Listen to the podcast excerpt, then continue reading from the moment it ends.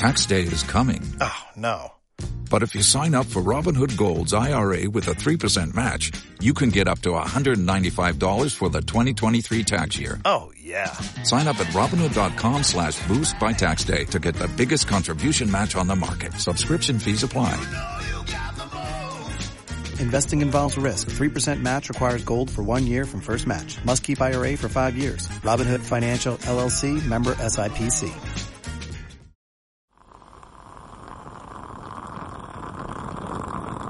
Hola, un saludo desde La Habana.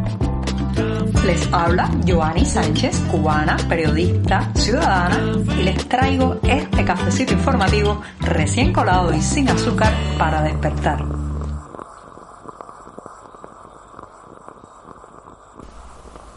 El mes se nos está casi, casi terminando. Hoy es 28 de julio de 2022, una jornada que ha amanecido muy cálida y soleada aquí en la capital cubana y en la que empezaré hablando de luces y sombras de redes sociales. Pero antes de decirles los titulares, voy a pasar rápidamente a servirme el cafecito para que se refresque y entonces les comento que hablaré para iniciar este podcast sobre las redes sociales, un excelente camino para difundir nuestra realidad, pero el pero, en ese pero me voy a centrar.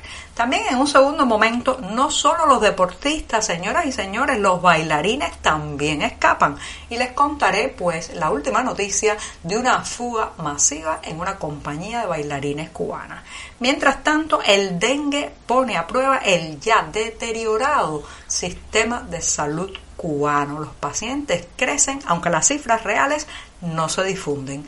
Y por último, recomendarles una muestra de cine español que está por estos días presentándose en La Habana. Ahora sí, están presentados los titulares, servidito el café para que se refresque y este programa ya puede comenzar.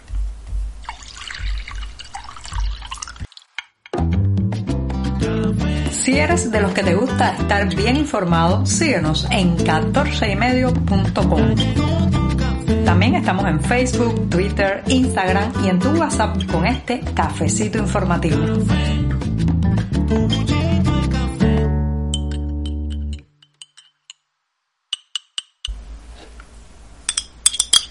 Hoy voy a darme un sorbito muy muy breve de café amargo sin una gota de azúcar para lograr que me alcance y llegue a fin de mes. Así que voy con este primer sorbito del día.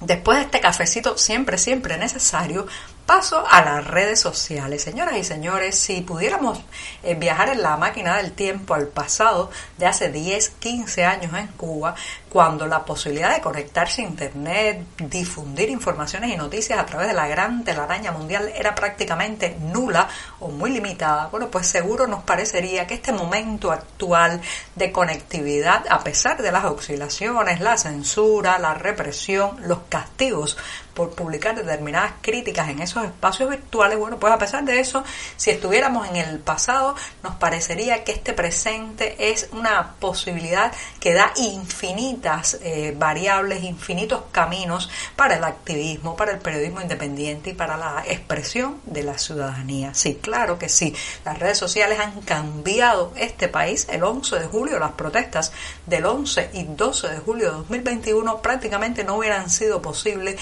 sin esa, esa capacidad de transmitir en vivo las primeras protestas que prendieron como una chispa a lo largo del territorio nacional. Pero también, también las redes sociales tienen sus zonas oscuras.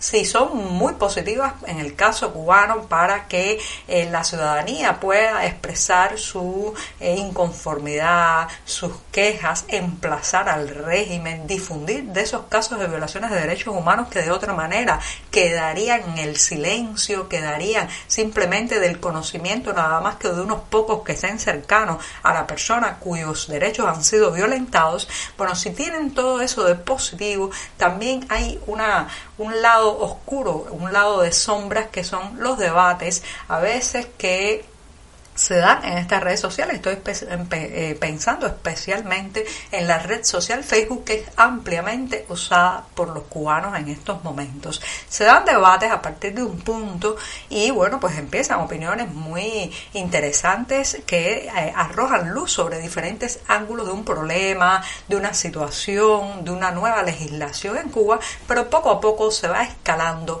al insulto, a la diatriba ácida, al enfrentamiento verbal, a las palabrotas y otras deformaciones lamentables que lo que hacen es separarnos en el activismo, separarnos eh, y distanciarnos también como personas. Nos eh, ensarzamos en riñas, en peleas virtuales que lamentablemente terminan afectando nuestra confluencia en el mundo real. Eso está pasando mucho en opositores, activistas, incluso grupos que reclaman sus derechos que de pronto entran en estas batallas campales donde lamentablemente el ataque personal eh, pues protagoniza muchas veces estos intercambios de opiniones. ¿Y esto qué pasa? Que el régimen lo aprovecha para dividir, para separar las fuerzas democráticas, las fuerzas que podrían cambiar este país o que pueden cambiar este país deben tener mucho cuidado en no, eh, digamos, involucrarse en este tipo de pelea virtual a través de una red social sin verse los rostros, sin tener ese contacto humano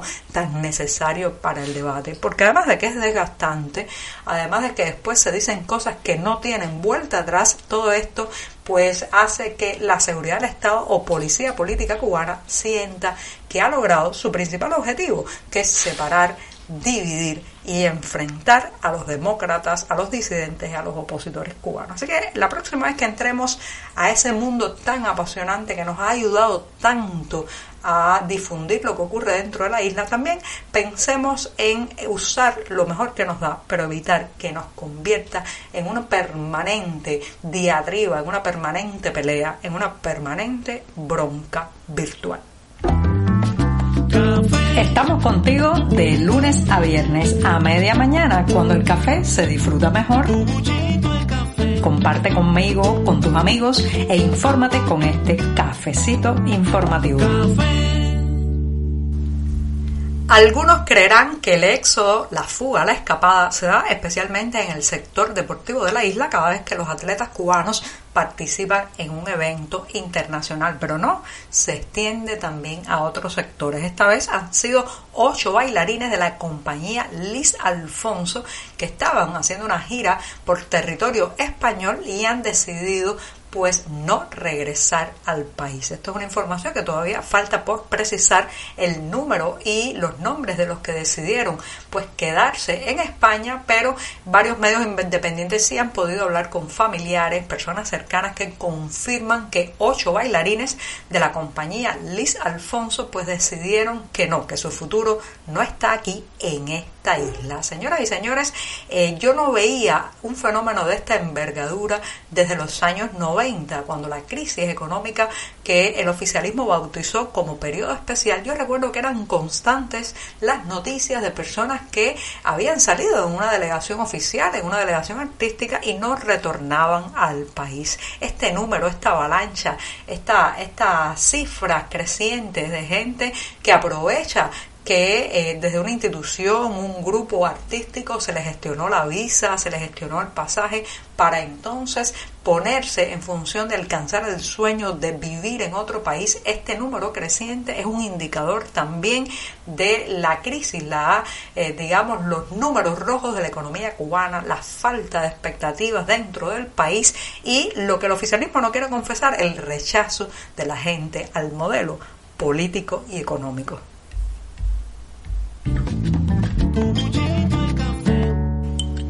Al ya deteriorado sistema de salud pública cubano le ha salido un nuevo obstáculo, sí, un nuevo reto que es el dengue. El dengue, señoras y señores, está creciendo eh, su incidencia lamentablemente a lo largo de todo el país. Los datos correctos no lo sabemos porque ya saben que el régimen cubano tiende a menoscabar, a barrer bajo la alfombra o subvalorar los reales eh, datos de eh, cualquier problema que acontezca en el país y fundamentalmente cualquier cosa que pueda afectar eh, a la llegada de turismo como es esta, la epidemia de dengue que estamos viviendo. No obstante, de vez en cuando se escapa alguna información que da la envergadura de lo que se está viviendo no solamente en las grandes ciudades del país, sino también en los pequeños pueblos. Ejemplo, el Hospital Mario Muñoz Monroy en Colón Matanzas se ha visto obligado a abrir dos salas de 60 y 20 plazas respectivamente para acoger lo que la prensa oficial de esa provincia llama el importante número de ingresos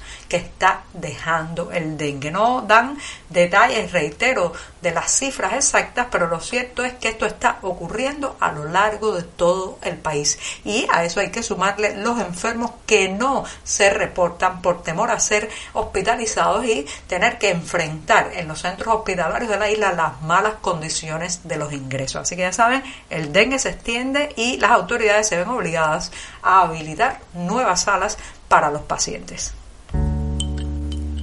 Y me despido de este programa de jueves, mi día preferido de la semana, recomendándoles una muestra de cine español que se está presentando por estos días en La Habana. Se inauguró el pasado miércoles 27 de julio y estará especialmente en el cine 23 y 12 de aquí, de la capital cubana. Entre las películas que han venido para esta muestra española están algunas como por ejemplo No alimentes a las palomas, ganadora del premio BAFTA de la Academia Británica. También hay otros títulos al estilo, eh, por ejemplo, de Alcarraz de Carla Simón, eh, una cinta ganadora del Oso de Oro en la más reciente edición del Festival de Berlín y pues otra de las recomendaciones es la película Cerdita. Dicho esto, pues los invito a que pasen por el cine 23 y 12 en estos días para ver buen cine español. Muchas gracias y hasta mañana. Por hoy es todo. Te espero mañana a la misma hora. Síguenos en 14medio.com. También estamos en Facebook, Twitter, Instagram y en tu WhatsApp. No olvides, claro está, compartir nuestro cafecito informativo con tus amigos.